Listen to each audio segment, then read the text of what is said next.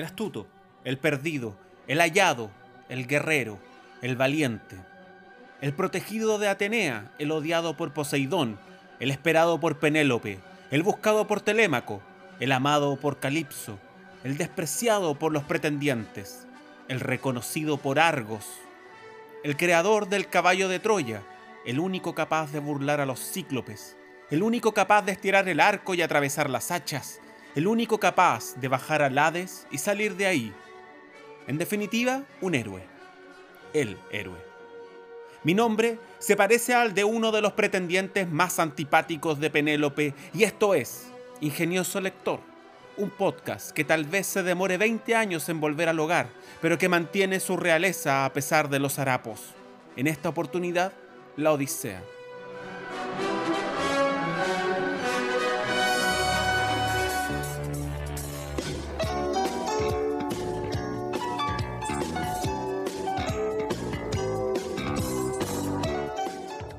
Vale la pena explicar algunas cosas antes de comenzar a decir algo de esta novela o poema épico. Se asume que la Odisea fue escrita en el siglo VIII a.C. y su autoría se atribuye a Homero. Sin embargo, existe la teoría de que Homero, el poeta ciego, no fue real y que su nombre y figura fue una manera de transmitir un texto que reunía una larga tradición mitológica mucho más antigua.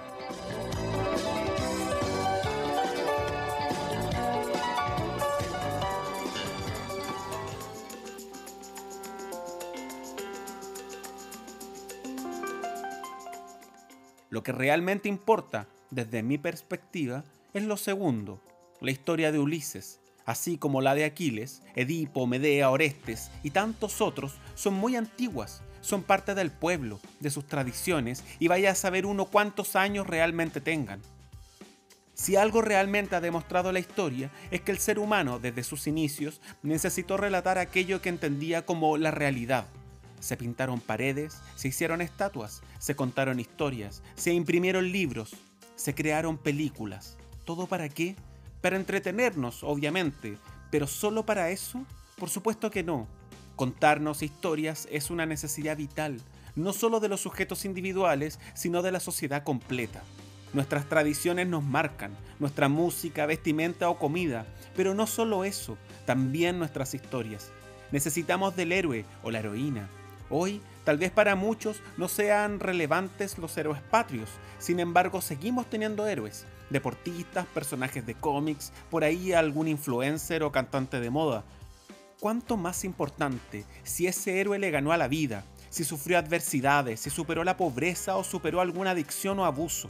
Algunos de estos héroes adquieren un carácter mítico, se hacen poleras con sus rostros, se les inventan canciones, se crean biópicos documentales sobre su vida.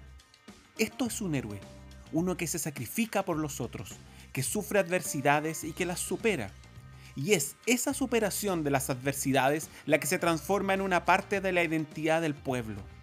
Es por eso que son necesarios los héroes. Otorgan sentido y herramientas para poder entender la realidad, para hacernos hermanos de aquellos que desconfiamos y darnos la esperanza de que el mundo no es un absurdo carente de significado.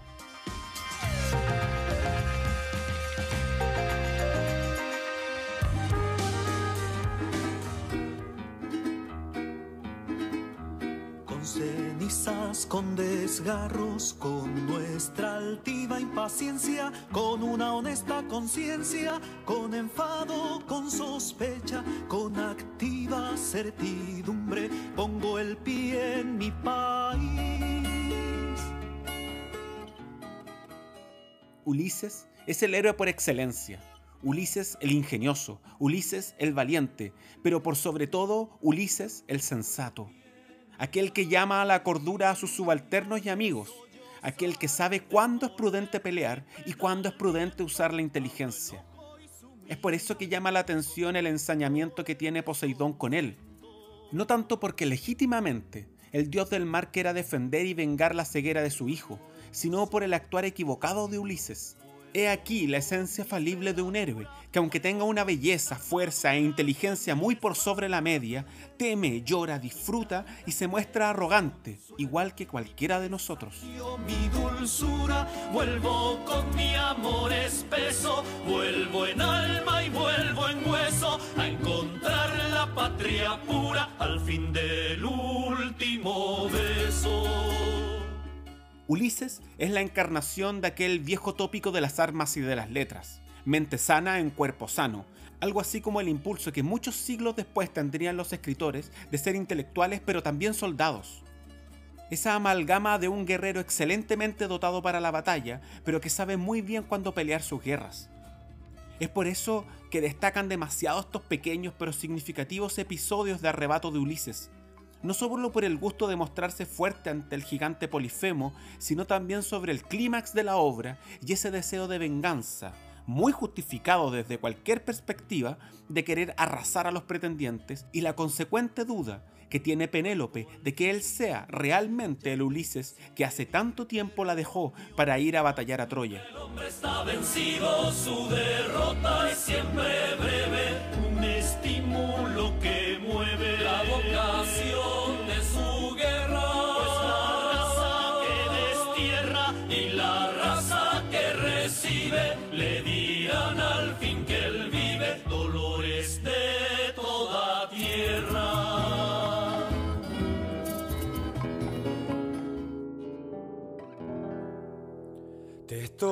buscando.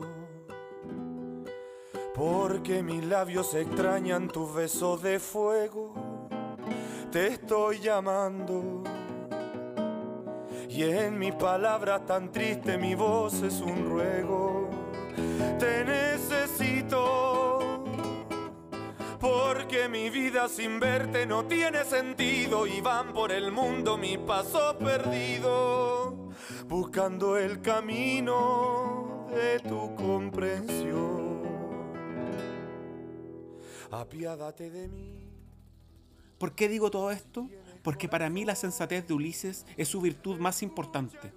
Es la imagen que la tradición griega quería transmitir a todas estas pequeñas naciones que peleaban entre ellas y que fueron poco a poco adquiriendo identidad y generando una cultura que definiría las bases de lo que hoy entendemos por Occidente. Ahí, en la bisagra geográfica entre Oriente y Occidente, Ulises se erige como el héroe por excelencia, aquel que es enviado por el poderoso Aquiles cuando se encuentran en el Hades e intercambian un par de palabras. En definitiva es el sello premeditado de una cultura que sabe que el caudillismo puede ser útil en algunos contextos, pero que lo que realmente da estabilidad y confianza son los líderes valientes, fuertes, que pelean sus propias batallas, pero que por sobre todo son mesurados y sensatos al momento de tomar decisiones. Hasta aquí con este episodio. Si está en una isla atrapado por una bellísima ninfa que le ofrece la inmortalidad o alienado producto de las hierbas que le ofrecen los lestrigones, tal vez quiera embarcarse en la odisea de querer leer un libro con más de 2000 años de antigüedad. No le ofrezco una historia reposada y filosófica, sino un relato lleno de acción, monstruos, seres sobrenaturales, intrigas y amor. Y ya nos oiremos en otro capítulo de su podcast literario favorito y lleno de héroes en todo el sentido de la palabra. Sensato lector. Y recuerde que del mucho adueñarse de los bienes del otro sin permiso y del poco respetar a los dueños de casa, una flecha, sorpresivamente, le podría atravesar el cuello te estoy llamando. Y en mis palabras tan triste mi voz es un ruego. Te necesito, porque mi vida sin verte no tiene sentido y van por el mundo mi paso perdido, buscando el camino de tu comprensión.